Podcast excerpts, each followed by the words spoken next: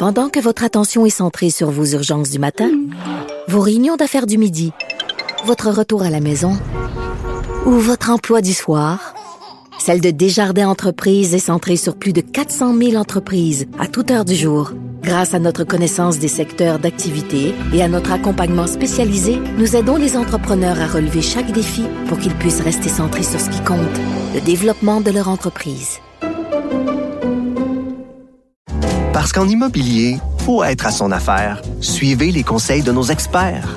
Via Capital, les courtiers immobiliers qu'on aime référer. Bonne écoute. Il connaît tous les dessous de la politique. Chef du bureau d'enquête de l'Assemblée nationale. Antoine Robitaille. Là-haut sur la colline. Là-haut sur la colline. Cube Radio.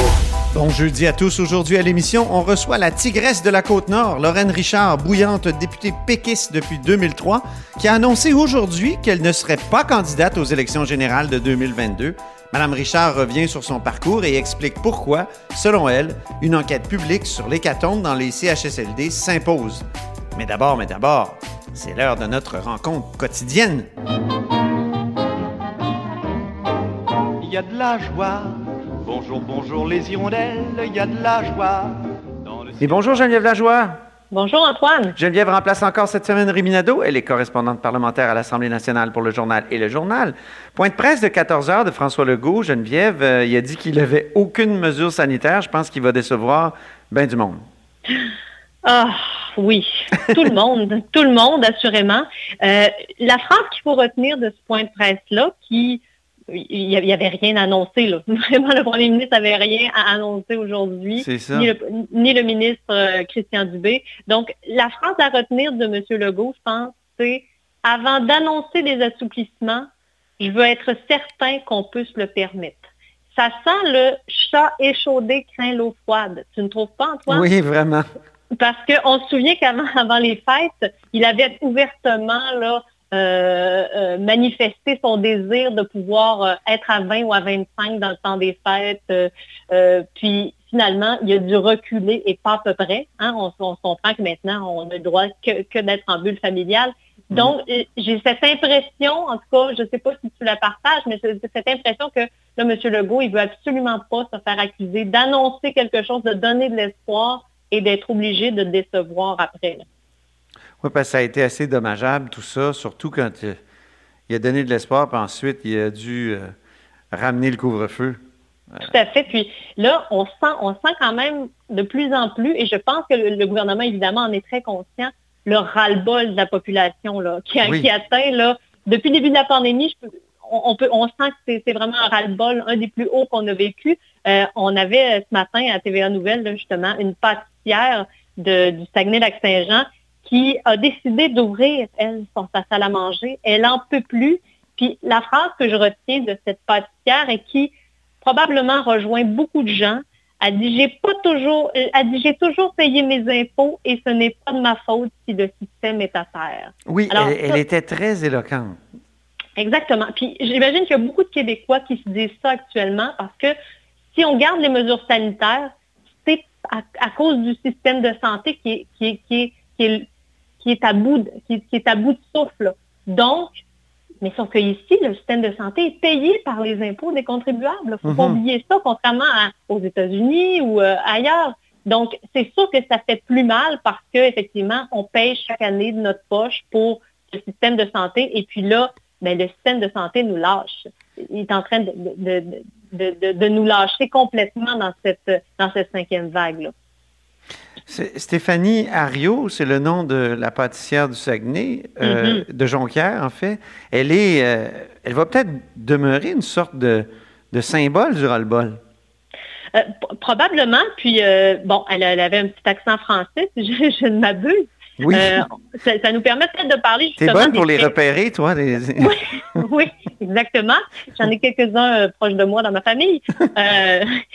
Mais mais c'est intéressant de comparer justement avec euh, l'étranger. Et puis, on, on sent de toute façon que M. Legault, il l'a senti, il l'a reconnu. Il y a de la pression là qui vient non seulement de l'Ontario, qui vient d'annoncer justement des assouplissements qui vont entrer en vigueur à la fin janvier, mais aussi de l'Europe. Habituellement, là, on regarde beaucoup ce qui se fait en Europe et on applique à peu près ce qu'appliquent ce, les Européens depuis le début. Hein. On le sait de toute façon, ce qui se passe en Europe, trois semaines, un mois plus tard, ça se passe ici. Hein. Euh, depuis le début de la pandémie, c'est à peu près ça. En même temps, là, c'est complexe, Geneviève, parce que la France qui refuse de faire comme l'Angleterre, c'est-à-dire en Angleterre, Boris Johnson a levé à peu près toutes les mesures sanitaires, un peu ce que demandait le chef du Parti conservateur québécois hier. Puis, mais en Autriche, tu m'apprenais tout à l'heure que là, on va dans le sens peut-être opposé. On est extrêmement, euh, euh, on resserre la vis extrêmement. Raconte-nous. Oui, ben si euh, si le président français Emmanuel Macron voulait emmerder les non-vaccinés, l'Autriche c'est pire. ils viennent d'adopter aujourd'hui même une loi sur la vaccination obligatoire pour la COVID qui va être en vigueur à partir donc du 4 février. Le premier pays européen et probablement dans le monde. Là, j'ai pas fait la vérification partout dans le monde, mais. Ben, moi, je me suis entretenu hier avec le ministre Jean Boulet, qui me disait il n'y a aucun pays dans le monde jusqu'à maintenant qui a ordonné la vaccination obligatoire. Certains parlaient d'Israël, mais c'est pas vrai. La vaccination n'est pas obligatoire actuellement en Israël. M'a-t-il dit Je prends la parole du ministre, j'ai pas contre-vérifié. Ben, en tout cas, le premier, ça sera donc l'Autriche. C'est ça. Et euh, bon, on, les amendes là-bas, c'est pas vacciné. Les amendes qui s'appliqueront, c'est de 600 à 3600 euros. Hein, c'est, euh, ça frappe, ça frappe l'imaginaire quand même et ça frappe le portefeuille. Vraiment? Euh, donc, les gens qui, une amende peut être levée par contre si les contrevenants se font vacciner dans les deux semaines. alors, tu as deux semaines pour prendre rendez-vous puis te faire vacciner au moins pour ta première dose, et là, tu, n'as pas à payer euh, les amendes. Donc, donc, tout ça est très intéressant, mais tu parlais de l'Angleterre. Oui, exactement, l'Angleterre qui va lever toutes les mesures sanitaires, même le masque. même le masque, Antoine, ça, c'est ça, c'est pas rien parce que ça, on sent pas que c'est ici. On a de hâte. oui, mais euh, on sent pas que ça va partir rapidement, là, ben non. au Québec. Là. Et puis, l'Angleterre, je voulais te parler un peu de, des assouplissements à caractère culturel. On sent qu'il y a quand même des différences dans les, dans les assouplissements, euh, même dans les confinements. Euh, par exemple, en France, on a les restos n'ont pas fermé cette cinquième vague. Là, hein. ah pour un Français, là, tu peux pas fermer les restos. Là. Il y a quelque chose de... Euh, ils l'ont déjà fait là, dans, depuis le début de la pandémie, ben mais c'est quelque chose qu'ils ferment vraiment en dernier lieu. Moi, j'étais en France en mars 2020.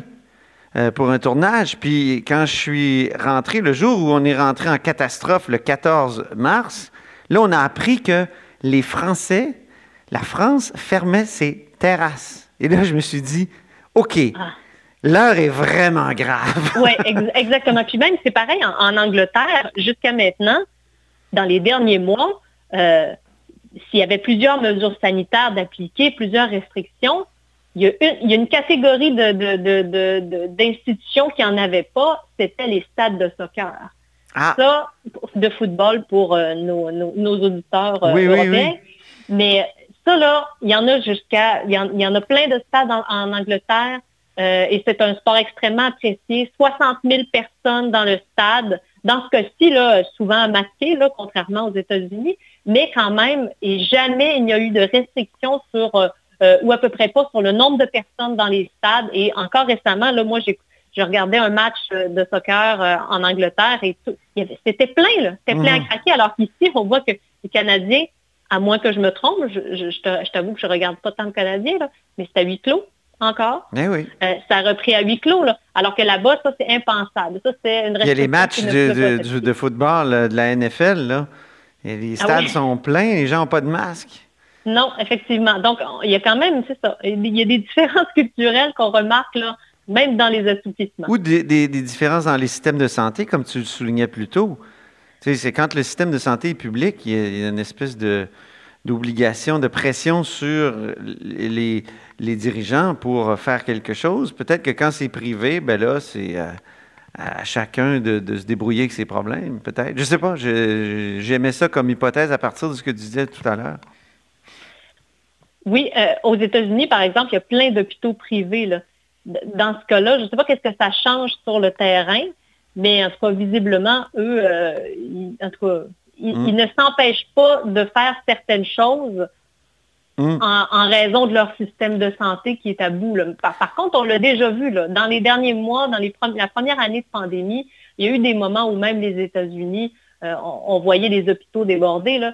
Mais en tout cas, depuis, j'ai pas vu de reportage autre là-dessus. Je sais que il y, a New York là, qui a été particulièrement frappé là, par cette cinquième vague-là. Mais à part ça, c'est sûr que le fait qu'il y ait des hôpitaux privés, est-ce que ça change la donne sur le terrain, évidemment?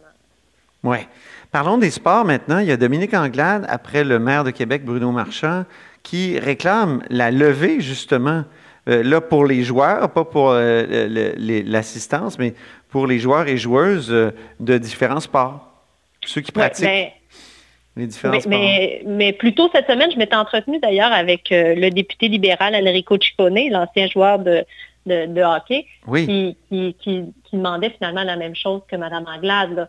Parce que oui, les jeunes retournent à l'école, ont repris les cours, euh, mais il y en a beaucoup qui vont à l'école que pour faire du sport. Et euh, il, y, en a que ça aide énormément euh, dans leur motivation pour leurs études. Donc, ça, il ne faut pas négliger ça. Et il ne faut pas oublier que les adolescents, notamment, sont vaccinés à presque 97% je pense. Oh. Donc, et, le sport, et rappelons que le sport, c'est quelque chose qui, qui, est couvert par le passeport vaccinal. Hein. Euh, tu ne pouvais pas faire du sport, euh, du parascolaire, ni au civil si tu n'avais pas ton passeport vaccinal. Ça a convaincu beaucoup de jeunes de se faire mhm. vacciner, mais là, ils se sont fait enlever euh, cet objectif-là qu'ils ben avaient atteint. Donc là, la pression, elle est beaucoup sur cet aspect-là. Tu parlais du maire Bruno Marchand, qui est un sportif lui-même et qui demande ça. J'ai vu que tout récemment aussi, il y a la mairesse de, Sherbrooke qui demande la même chose. évidemment, là, il y a aussi la détresse psychologique euh, des gens qu'il faut, euh, qu'il faut mesurer à ce mhm. moment-ci. On a senti que le, directeur national de santé publique aujourd'hui, Luc Boileau, là, comprenait bien là, euh, qu'il y avait de la pression pour ouvrir les sports, mais bon, on comprend aussi que M. Legault ne veut pas annoncer quelque chose et qu'après ça, et qu'après ça, il soit obligé de reculer. Ben, merci beaucoup, Geneviève Lajoie. Merci.